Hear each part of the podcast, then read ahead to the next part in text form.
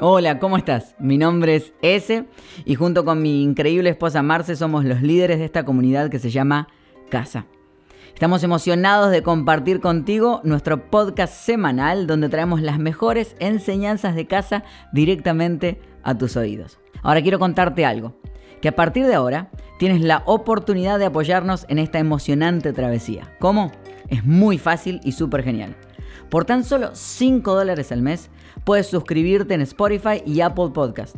Y lo mejor de todo es que no solamente estarás respaldando nuestra visión en casa, sino que también recibirás un beneficio extra asombroso. Sí, cada mes te ofrecemos 5 oraciones guiadas exclusivas para que encuentres momentos de paz y tranquilidad.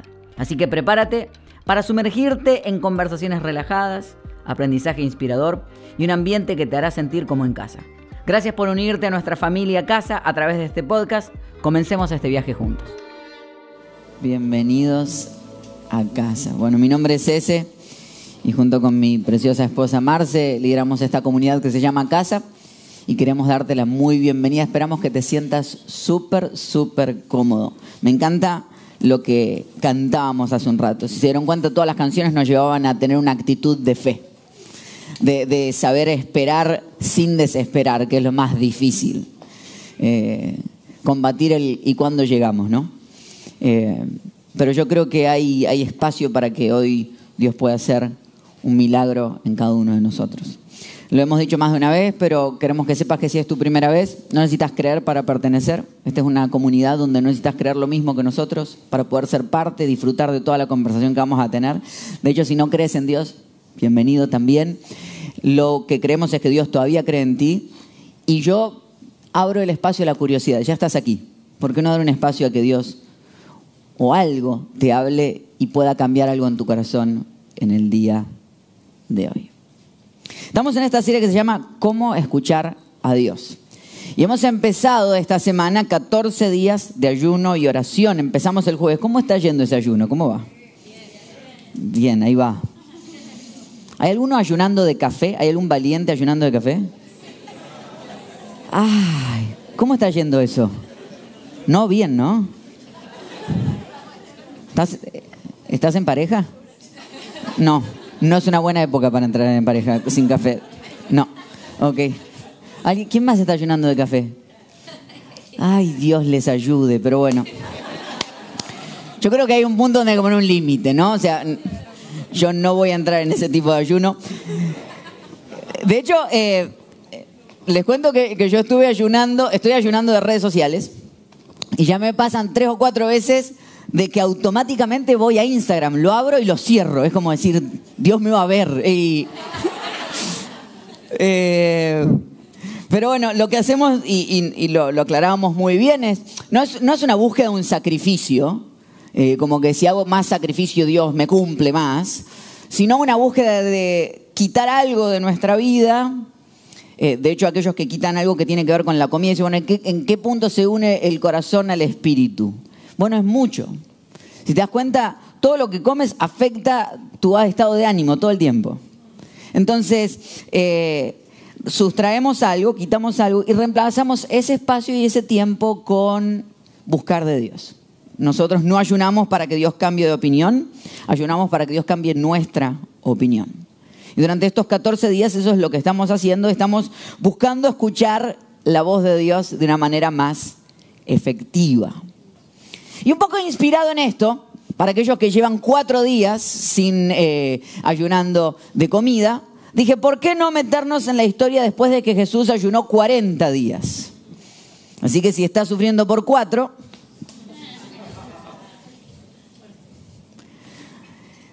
De hecho, es una charla muy interesante la que vamos a ver porque es una charla entre Jesús y el diablo. De hecho, la enseñanza de hoy se llama Hablando con el diablo. Cuando tiré el título, la gente estaba como ¡Ah! Eh, y yo entiendo, ¿eh? yo entiendo que la, la palabra diablo y cuando hablamos de Satanás y el enemigo, parte al auditorio en la mitad. Están los que creen ampliamente en esto y están los que dicen, ah, ya entramos con el misticismo. Esto es como hablar de si te gusta o no te gusta la changua, ¿sí? Los colombianos saben que estoy hablando. ¿eh? Yo fui, Tranquilamente yo puedo partir al auditorio a la mitad. Yo fui a Colombia y no encontré tanto debate, ni tanto debate en la parte política. Derecha, izquierda. Vos decías changua sí, changua no, y era como, se empezaban a golpear, era una... Es como en Argentina, básicamente, Maradona o Messi, ¿no? Que para mí la respuesta siempre es Riquelme, pero esa es mi, esa es mi respuesta, esa es mi respuesta. Eh, o en otros casos, aquellos que eh, se van a ir directamente al infierno, aquellos que no, aquellos que eligen entre Messi o Cristiano Ronaldo. Pero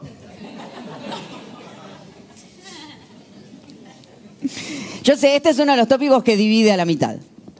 Y, que parece que entramos en, la época del misticismo. Ahora, hay una realidad que podemos todos conversar esto, y es que hay una voz en nuestra cabeza y hay algo y hay frases de otras personas que a veces llegan a nuestros oídos, que van directo a nuestro alma, que parecen salida directamente del infierno. Mi pregunta es, ¿cómo llamas a esa voz? ¿Cómo llamas a esas conversaciones internas cuando dices, no puedo ser yo el que me está diciendo esto, porque si no me quiero demasiado poco? Ahora, quiero aclarar algo importante. Hay algo que a mí me encanta llamar D versus D. Hay cosas que nosotros decimos que son el diablo y en realidad son tus decisiones. ¿Sí? Es como cuando dicen, el diablo metió la cola. No, vos metiste la pata, que es totalmente distinto. Sí, a veces que decimos, el diablo metió la cola, el diablo lo mira y dice, yo no tengo nada que ver, esta es toda de él. Esta es toda de él. Eh, no hablo de aquellos espacios donde tiene que ver con nuestras propias decisiones, aquellas decisiones que hemos tomado y que nos han llevado a malos espacios. Hablo de un sistema que está dispuesto a dañarnos una y otra y otra vez. Hablo de que en este mundo hay algo, hay un nivel de maldad que está por arriba de nuestras decisiones tontas.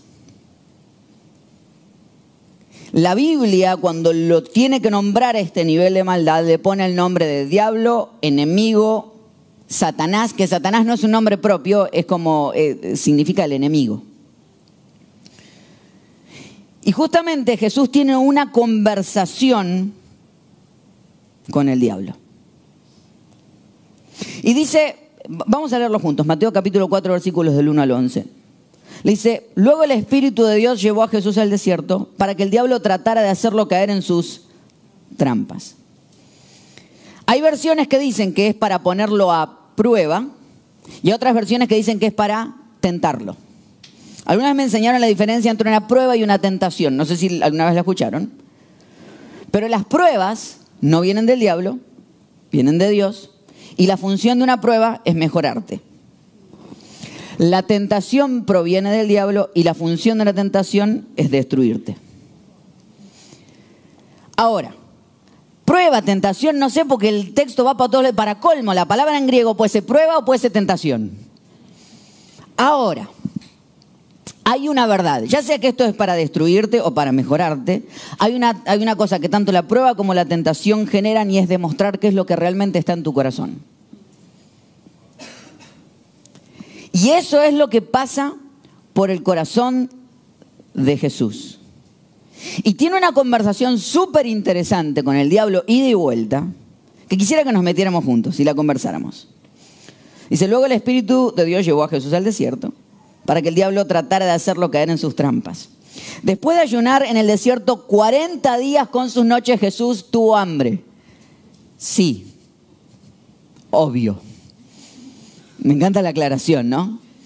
Yo tendría hambre a la mitad del primer día nomás.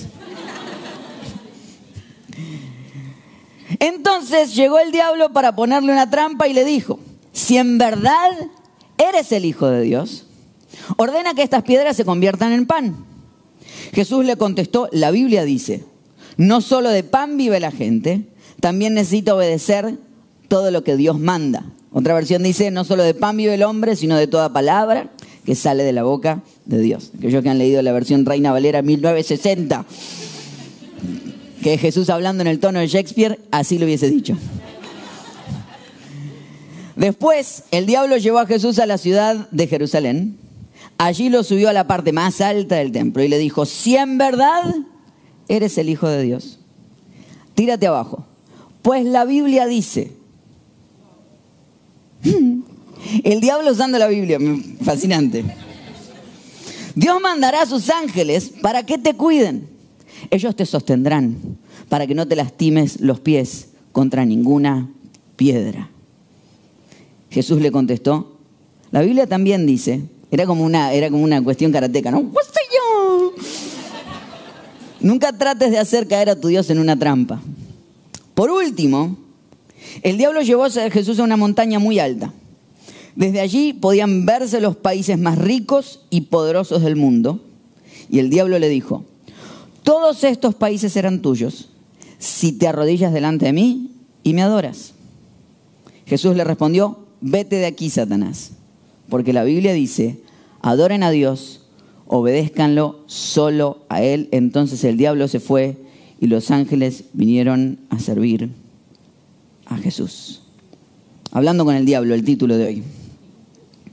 Hablando con el diablo.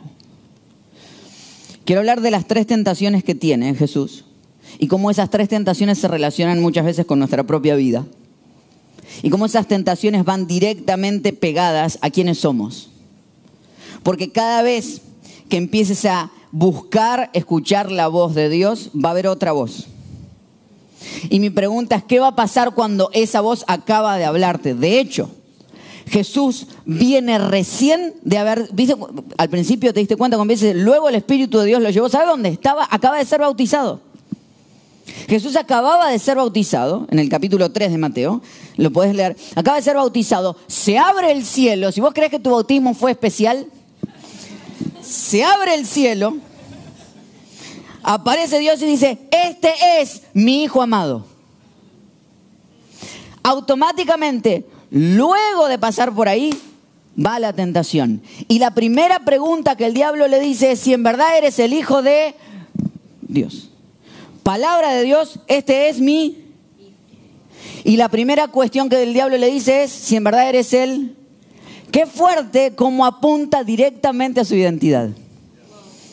Cómo la palabra a veces del enemigo apunta directamente a nuestra identidad. Y está pegado a los 40 días de ayuno y oración. Lleva 40 días de caminar por el desierto, de matarse de hambre, y el diablo aparece y le dice, convierte, convierte estas piedras en pan. El diablo básicamente le dice, ¿eres hijo de Dios? Y si eres hijo de Dios, ¿por qué estás pasando hambre? El diablo pone en duda la identidad de Jesús apuntando a su circunstancia actual. Y muchos de nosotros nos pasa así. Estoy viviendo algo que me hace dudar si realmente soy o no el Hijo de Dios. Porque lo primero que quiero hablarte es la tentación de no tienes lo que se necesita. No tienes lo que se necesita. Apunta directamente a, ¿en serio? ¿En serio vas a quedarte con esto? Si la estás pasando tan mal, ¿en serio Dios te ama tanto? ¿Cómo puede ser que Dios te ame y te haga pasar tanto hambre? Y en esa búsqueda hay una búsqueda de destruir su estatus de hijo para que se conforme con menos. ¿Alguna, ¿Se te ocurre alguna historia en la que alguien, un grupo de gente haya pasado por el agua, luego haya ido a un desierto y en el desierto haya pasado no 40 días, sino 40 años? Mateo cuando escribe escribe específicamente pensando en los judíos, y lo que está tratando es de reconectar la historia de Jesús con la del pueblo de Israel. Que cuando salen de Egipto, pasan por el mar, se abre, bautismo, y directamente entra un desierto. ¿Dónde estaba Jesús en él? Y en el desierto, durante 40 años, pero tendrían que haber sido 40 días, el pueblo se siente inseguro de sí mismo. Dios viene y le dice, te voy a dar la tierra prometida. Y ellos cuando están frente a la tierra prometida, te hago un resumen rapidito, dice que se ven, mandan unos espías Y unos espías cuando vuelven dicen, no, olvídate, esta, esa área está llena de gigantes. No sé si me mandaron a mí a ver gente, pero...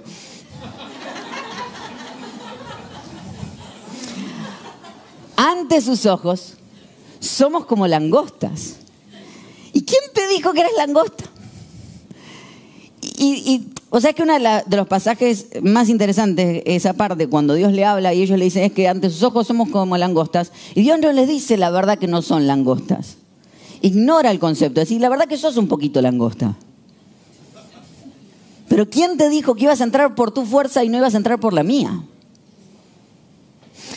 Ahora, en ese mismo momento, el pueblo de Israel pierde su oportunidad de entrar en la tierra prometida.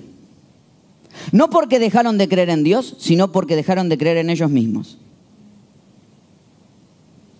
Hay un punto cuando uno deja de creer en que las cosas que Dios me ha dado hacen que sean posibles y empiezo a dudar de mi identidad y empiezo a ver mi circunstancia actual, que bajo mis estándares y digo, bueno, ya está. Es la persona que tanto tiempo decidió prepararse y esperar estar en la relación correcta y de repente se pone de novio con alguien y decís, ¿en serio? Y te lo presenta y la persona te lo presenta con vergüenza, va a decir, es mi, novio. Porque ella sabe que lo que agarró fue como, venga, venga. Es decir, pero, y van a preguntar, ¿pero qué pasó? Me cansé de esperar. Comprate un perro. Pobres perros, tampoco. Eh, pero es esa cuestión de lo que Dios puso en mí es para algo mucho más alto, para una oportunidad mucho más alta, para una vida mucho más alta, y vivo escogiendo cosas menores basado en el hambre actual. Hay otra historia bíblica que camine por ahí. Jacob y Esaú, dos personajes de la Biblia. Esaú, el hijo primogénito, Jacob siempre queriendo tener la primogenitura. Y en una de las cuestiones, Esaú sale a cazar, vuelve muerto de hambre porque no cazó nada, y Jacob está haciendo una sopita de lentejas. Y Esaú le dice, ay, ¿no me das un poquito, de un, poquito, un guisito? Un guisito de lentejas. Mi esposa detesta que yo le diga, hacemos un guisito. Me dice, no sé qué es un guiso, Ezequiel. Acá en lentejas. ah, ¿vos también ¿Sí hay, un problema? ¿Sí? Ok. Le está haciendo un guiso y Esaú dice, ay, dame un poquito. Y Jacob dice, ok, hagamos algo. Yo te doy un poquito del guisito, pero tú me das tu primogenitura. La primogenitura era la herencia, era la bendición. Ser el primogénito era la bendición más grande que podías tener en ese momento. ¿Y sabes qué hace Esaú? Ok, Toma mi primogenitura. Ese es el peligro de salir no solamente con el estómago vacío a la vida, sino con el alma vacía y el espíritu vacío. Cuando uno sale con el espíritu vacío, acepta cualquier porquería y cree que eso es lo que merecerías. Y estás viviendo siempre una vida por debajo de lo que Dios soñó para tu vida basado en el hambre actual. No sé qué significará para ti, pero mi pregunta es si estás viviendo a la altura de lo que Dios soñó para tu vida, a la altura de lo que pudieras estar viviendo, o estás volando demasiado bajo y cuando yo te pregunto es que salí con hambre a la vida.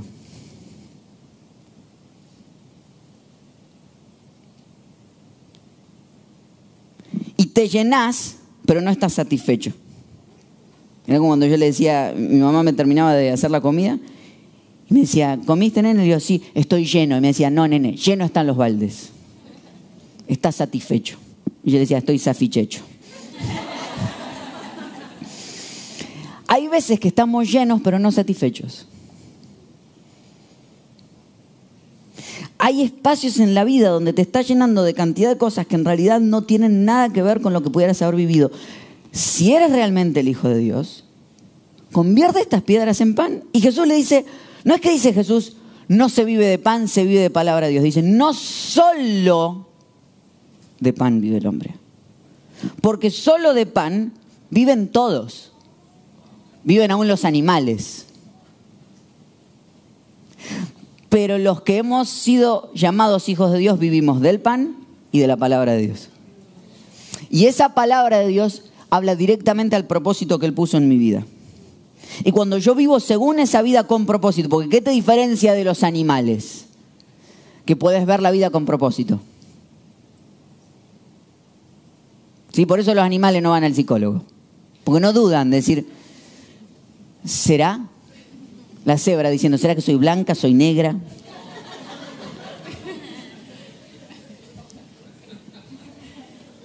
Sí, el, el cabrito diciendo, estoy cansado de esta vida de ser perseguido por el león. Creo que voy a, voy a empezar a perseguirlo yo. No pasan esas cosas. la diferencia entre el ser humano y los animales es que el ser humano sí todavía se pregunta cuál es su identidad y cuál es su propósito. Entonces, Jesús trata de hacernos una diferencia. Los animales tienen la capacidad de transformarlo, cambiar lo eterno por lo temporal. Pero tú no deberías cambiar lo eterno por lo temporal. Tu eternidad y las cosas que te pueden hacer muy bien por el hambre que tengo hoy. Y muchos de nosotros hemos tomado malas decisiones en nuestra vida y estamos donde estamos porque hemos tomado decisiones basadas en el hambre de hoy. Y perdiste amistades, relaciones, oportunidades porque tenías hambre.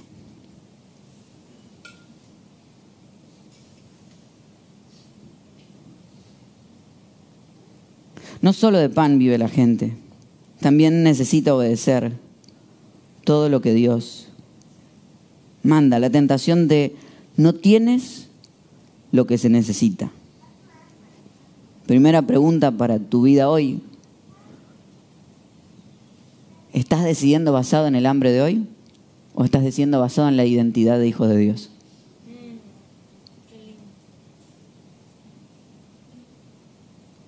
Porque puede que hayas vivido el gran momento ayer y estar en medio del ayuno y sentir que lo de ayer fue épico. Y hoy estás en lo más profundo.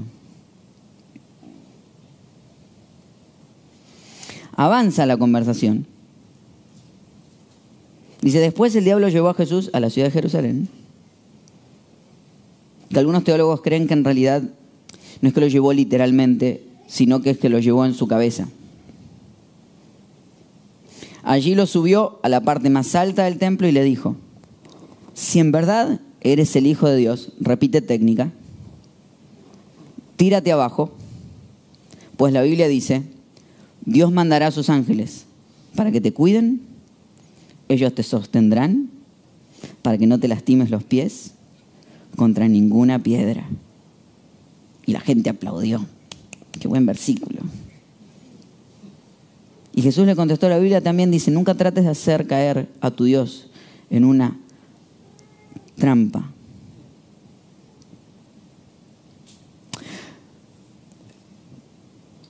¿Es bíblico lo que el diablo dice? Sí. ¿Está en la Biblia? Sí. Ahora, hay una realidad. Y es que lo que dice es, tirate y ponelo a prueba a Dios. Lo que está tratando de decirle es, transformar a Dios en el genio de la botella. Agarra el versículo, frotalo y que sea lo que, lo que tú quieres. La segunda tentación es la tentación de un Dios a mi medida. Un Dios a como a mí me gustaría que fuera Dios. Un Dios de, me voy a tirar porque, tu, porque la Biblia dice, y me tiro. No me protege, pero si vos te metiste solito, es cierto que la protección de Dios va a estar. Ahora la pregunta es, ¿en qué contexto? Porque la idea es que Él sea Dios y yo le escuche. Que Él hable y yo aprenda. Y no significa solo saber la Biblia. El diablo sabe la Biblia. Se la sabe, pero no la aplica. El otro día estábamos en el, estaba en el gimnasio y entra un hombre y empieza a medir cosas en el gimnasio.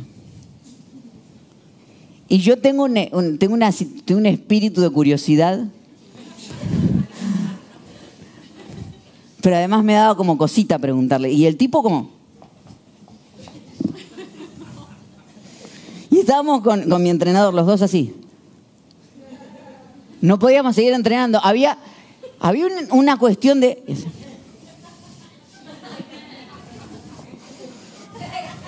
Y anotaba. Yo digo, ¿será un, señor profesional armador de gimnasios? Porque por ahí es una tarea. Armador, la tarjeta decía, armador profesional de gimnasios. Lo que me hizo dudar era la semejante panza que tenía. Porque digo, puede ser que un tipo diga, para, los abdominales necesitas esta máquina y se hace así. Para correr necesitas tres y con esta inclinación. Puede ser que haya un armador de gimnasios que sea gordo. Bueno, por lo menos este hombre parecía serlo. O sea, alguien que sabe todos los detalles pero no aplica ninguno, por lo cual su vida no cambia nunca. Ouch. Me pregunto cuántos cristianos gordos sabemos. Claro, el tipo baja de peso y ahora trata a los demás, ¿no?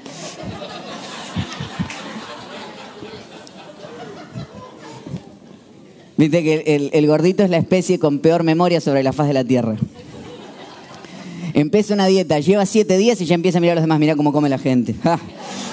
Viste, somos, somos así, somos así, somos así, somos así, somos, así. Somos. ¡Ja! El colesterol lo debes tener por las nubes. Eh,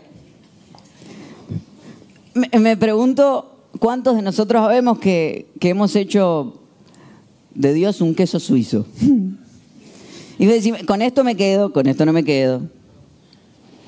Y, pruebo a Dios a, a mi estilo. Ahora, hay un espacio cuando yo le digo a Dios, bueno, cámbiame. Déjame probar y tratar de vivir el 100% de lo que quieres para mí. Porque ese es el problema cuando hacemos un Dios a nuestra propia medida. Es que nos estamos quedando con una parte de Él nada más. Y no estoy hablando de su amor. Su amor afecta a tu vida siempre. Pero te estoy hablando de vivir la plenitud completa, de empezar a aplicar las cosas de Dios todo el tiempo. De hecho, cuando empezamos la serie, yo te contaba que había una palabra que es Shema, que es una oración que hace el pueblo de Israel, que Shema significa oye, oye Israel. Pero además, la palabra Shema significa actuar, obedecer, porque de hecho en hebreo no hay una palabra que signifique obedecer, porque ellos creen que con simplemente oír ya deberíamos estar obedeciendo. Entonces, hay una tarea, hay un punto donde yo puedo empezar a aplicar esas cosas. Ahora, el diablo usa una parte de la Biblia que es verdad. Es muy fácil distinguir una mentira de una verdad. El problema es distinguir una verdad de una verdad. Y lo que hace el, eh, el diablo, que es muy interesante, es lo que se llama usar un texto fuera de contexto. Cuando estudié teología me enseñaron, un texto fuera de contexto es un pretexto. Eso es cuando alguien agarra un pedazo de la Biblia y se lo tira por la cabeza a alguien. ¿Sí? Es como que están con el versículo de los, de los tatuajes. Dicen, no, porque la Biblia dice que no hay que tatuarse. A mí me encanta cuando la gente dice que no hay que tatuarse. Porque hay un texto y yo le digo, ok, leamos para arriba. Y leamos para abajo. Y el mismo texto dice, cuando las mujeres están en su época menstrual no deben salir de la casa. Y dice que los hombres no deben cortarse la barba, ni el pelo. Entonces, me encanta cuando agarramos un solo versiculito y aplicamos ese porque le aplica al otro. Y los miro y le digo, ¿tenés barba? No, me la afeité hoy. Mm. Pecador. O sea. El problema es una verdad sin contexto. Sí, el problema es una verdad sin contexto. Es agarrar la Biblia y hacerle decir lo que yo quiera. El problema es cuando el diablo te tira verdades sin contexto. ¿Te das cuenta que tu vida es una basura? Tu vida no es una basura, tuviste un mal día. y aislaste el mal día de todas las bendiciones que Dios ha puesto a tu alrededor. Y evalúas toda tu vida por un mal día. ¿Te das cuenta que nadie te acepta? No es verdad. Esa persona no te valoró. Pero hay muchas personas que sí te aceptan y te valoran. El diablo es experto en agarrar una sola situación y quitarle el contexto. Y hacerte creer que esa sola circunstancia significa tu vida. Alguna vez hablado con mi terapeuta y le digo, tuve una mala semana, una mala, ¿cómo fue la semana? Fatal. Me dice, ¿toda la semana te fue mal? Bueno, bueno, toda la semana no, en realidad fueron, fueron como dos días. ¿Dos días te fue mal? Me dice. Bueno, bueno, no fueron dos días. Fue una tarde, toda la tarde.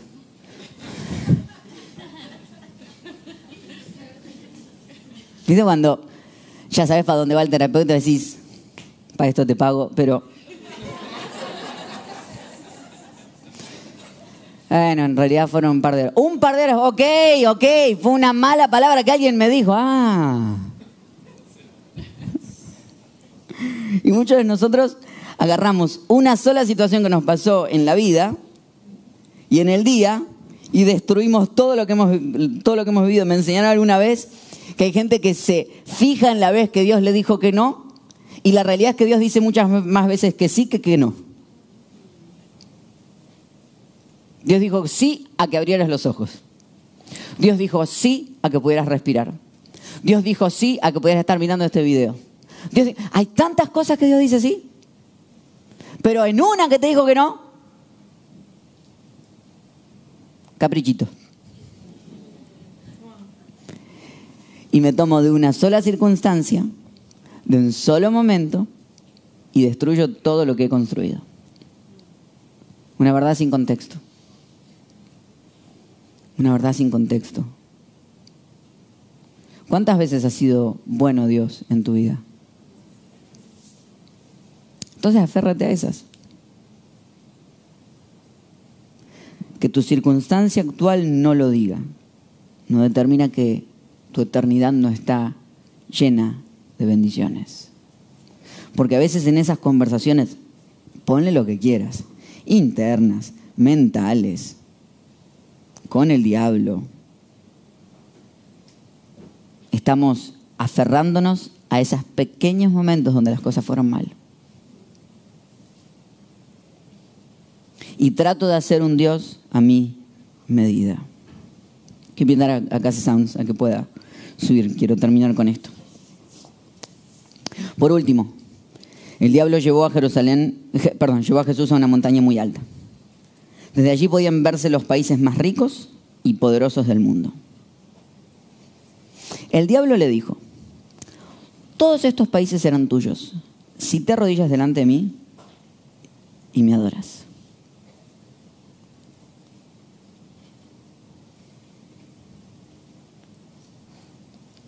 ¿Te das cuenta que el diablo apunta directamente a la personalidad de Jesús? Bueno, primero que ya cambió la técnica. Ya no le preguntó más si eres, el Hijo de Dios.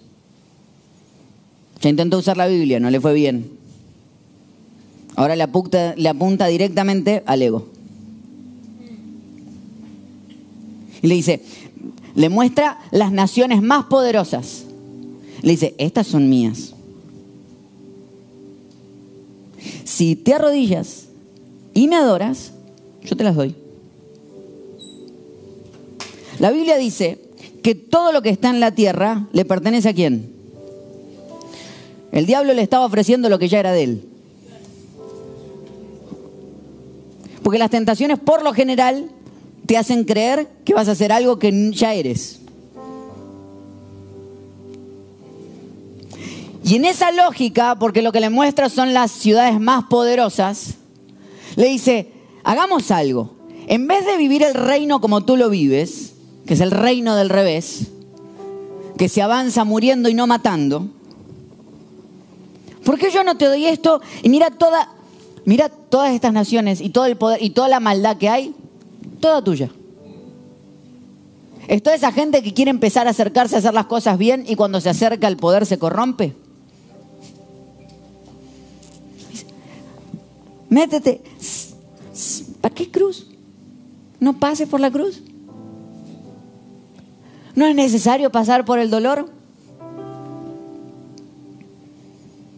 Y en el medio de ese, de ese proceso, en ese, en ese medio de esa conversación, Jesús ya le responde de una manera distinta porque la primera vez le respondió con la palabra de Dios.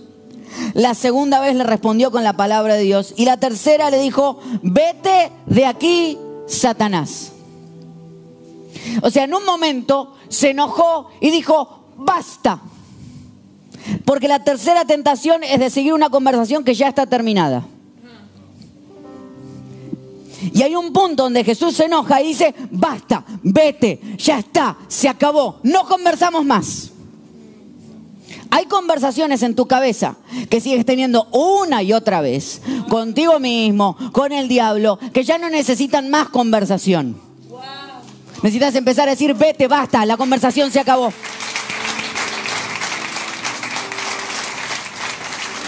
Hay conversaciones que has tenido con personas que la respuesta es, ya lo hemos hablado, no vamos a tener esta conversación otra vez. Hay palabras en tu cabeza que no necesitas explicárselas. Hay conversaciones que están acabadas. Y la respuesta de Jesús es, vete, vete. ¿Hay algún otro momento donde Jesús se haya enojado así? Te llevo a la historia. Pedro, Pedro, Pedro, el, apóstol Pedro es un genio. Amo al apóstol Pedro, me parezco, me siento tan relacionado con él. Porque tenía una bocota. Y en una de esas, Jesús se acerca y le dice, ¿qué dicen las personas que soy? No, dicen que, dices que eres Elías. Ah, ok. ¿Y qué dicen ustedes? Tú eres el Hijo de Dios. Y Jesús lo mira a Pedro y le dice, eso no te lo reveló ni carne ni sangre, te lo reveló mi Padre que está en los cielos. Y Pedro se le subió el, ego al argentino, pero es una cosa que... Y quedó como... Acto seguido, Jesús empieza a decirle a sus discípulos que voy a ir a la cruz. Y Pedro lo abraza y dice,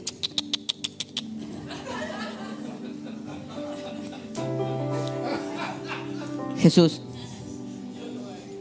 los Mesías, la idea del Mesías, yo te voy a explicar la Biblia, te voy a contar. El Mesías, la idea es que, que gane, que triunfe. Un Mesías muerto no nos sirve.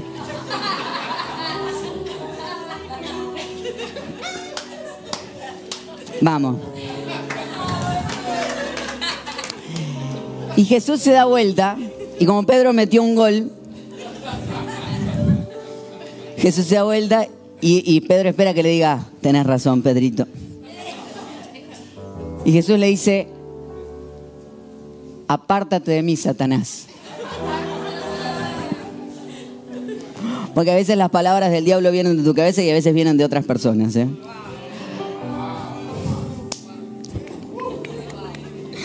Y hay veces que lo mejor que puedes hacer es pararte ante esa frase y decir, esta conversación no se tiene más hay frases en tu cabeza que no necesitan seguir.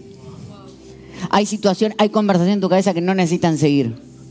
Hablaba con un amigo esta semana que es un emprendedor increíble y le digo, ¿de qué vas a ayunar? Me dice, no sé, porque tengo ganas de ayunar de Instagram, pero hace como tres semanas que vengo ayunando de Instagram. Le digo, ¿pero por qué? No, hace tres semanas que no entro. Le digo, ¿pero por qué hace tres semanas que no entras? Dice, bueno, porque yo soy emprendedor, pero una persona me empezó a escribir mensajes por mi, por mi, por mi empresa.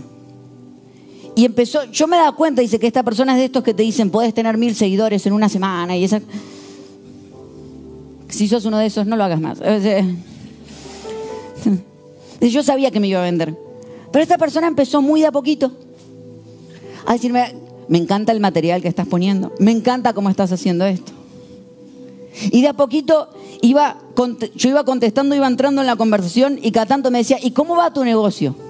¿Ya ha llegado a los 10 mil dólares mensuales? Y llegó un momento donde ya me daba vergüenza seguir abriendo esos mensajes.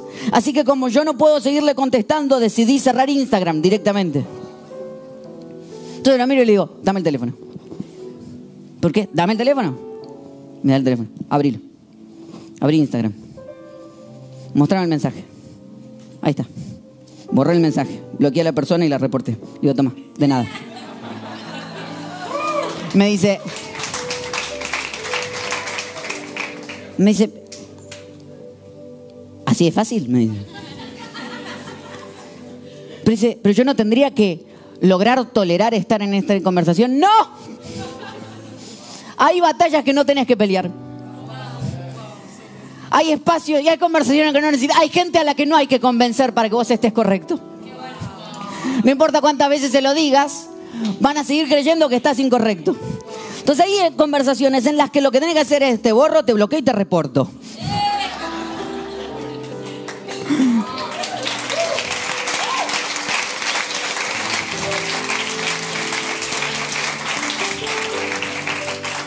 Está, está para próxima canción de Shakira, ¿no? Te borro, te bloqueo y te reporto. ¿Eh? Casa.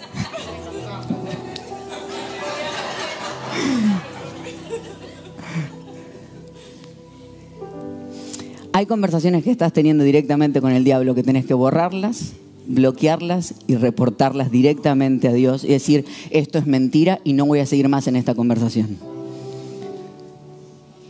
Y como me enseñó alguna vez mi esposa en sus procesos en los cuales dice, cada vez que subimos a un avión y ella tiene sus procesos de miedo, yo he aprendido a ver cuando ella entra en el miedo en el que ya no puede salir del miedo y me dice, hay un momento donde vos podés pararte delante de mis ojos y demandarme que salga del hueco del miedo. Entonces yo me estoy poniendo delante tuyo hoy para decirte y demandar que salgas de ese espacio de miedo, que abandones esa conversación, porque la tentación más terrible es seguir una conversación que ya se acabó. Ahora te voy a asegurar algo, vas a cerrar esa conversación y dentro de un par de meses la vas a volver a tener, porque el diablo si hay algo que tiene es insistente. Pero ante un diablo insistente tenemos un Dios que no cambia y tu identidad de hijo de Dios es intocable. Entonces hay conversaciones que el día de hoy se acaban.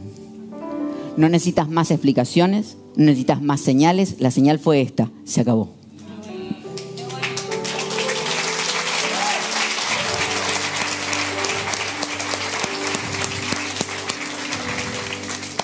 Señor, te damos gracias en este día por tu voz hablando directamente a nuestro corazón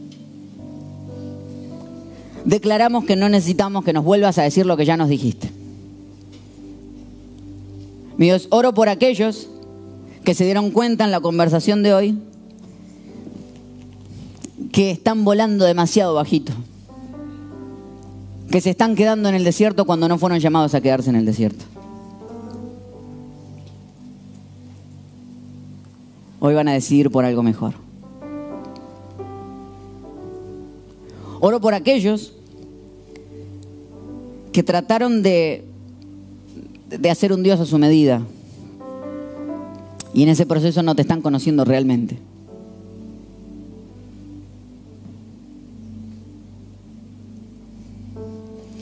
Pero oro por aquellos que necesitan terminar la conversación que están teniendo demoníaca en su cabeza. Y que su frase va a ser, vete de aquí, Satanás. Y no es en nuestro nombre, es en el nombre de Cristo Jesús, quien, quien lo derrotó una y otra vez. Entonces no vamos a tener conversaciones con alguien que ya está derrotado. No vamos a volver a conversar palabras que ya nos has dicho. Y Satanás, en el nombre de Jesús, tu voz no tiene poder ni autoridad sobre nosotros. Libera nuestra cabeza, libera nuestra mente, libera nuestro corazón. Déjanos vivir conforme a lo que Dios ha soñado para nosotros. Eso lo declaramos hoy en el nombre precioso de Jesús. Amén. Y amén. Le das un fuerte aplauso a tu Dios en el día de hoy.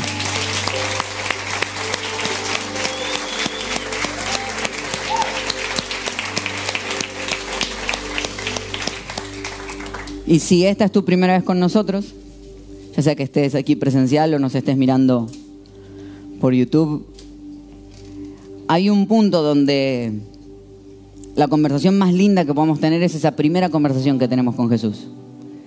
la conversación de abandonar una religión y empezar una relación. Gente que cree que cuando yo digo esto es, ah, acá, acá viene la idea, que yo me cambio de una religión a otra. Quédate con la religión que quieras. Lo que menos necesita este mundo es una división más. Ahora, lo que sí necesita este mundo es gente que se relacione con Jesús. Y lo que yo quiero invitarte hoy es a que vivas eso, una relación directa con Jesús. Sin intermediarios, sin gente en el medio. Y en ese poquito a poquito vas a darte cuenta que son de las conversaciones más liberadoras que puedes tener. Pero me encantaría guiarte en esta primera conversación que vas a tener con Él. En las próximas vas tú solo. Pero en esta la hacemos todos juntos. Cerramos nuestros ojos si te sientes cómodo y repites conmigo y le dices, Señor Jesús, en este día te abro mi corazón. Te necesito.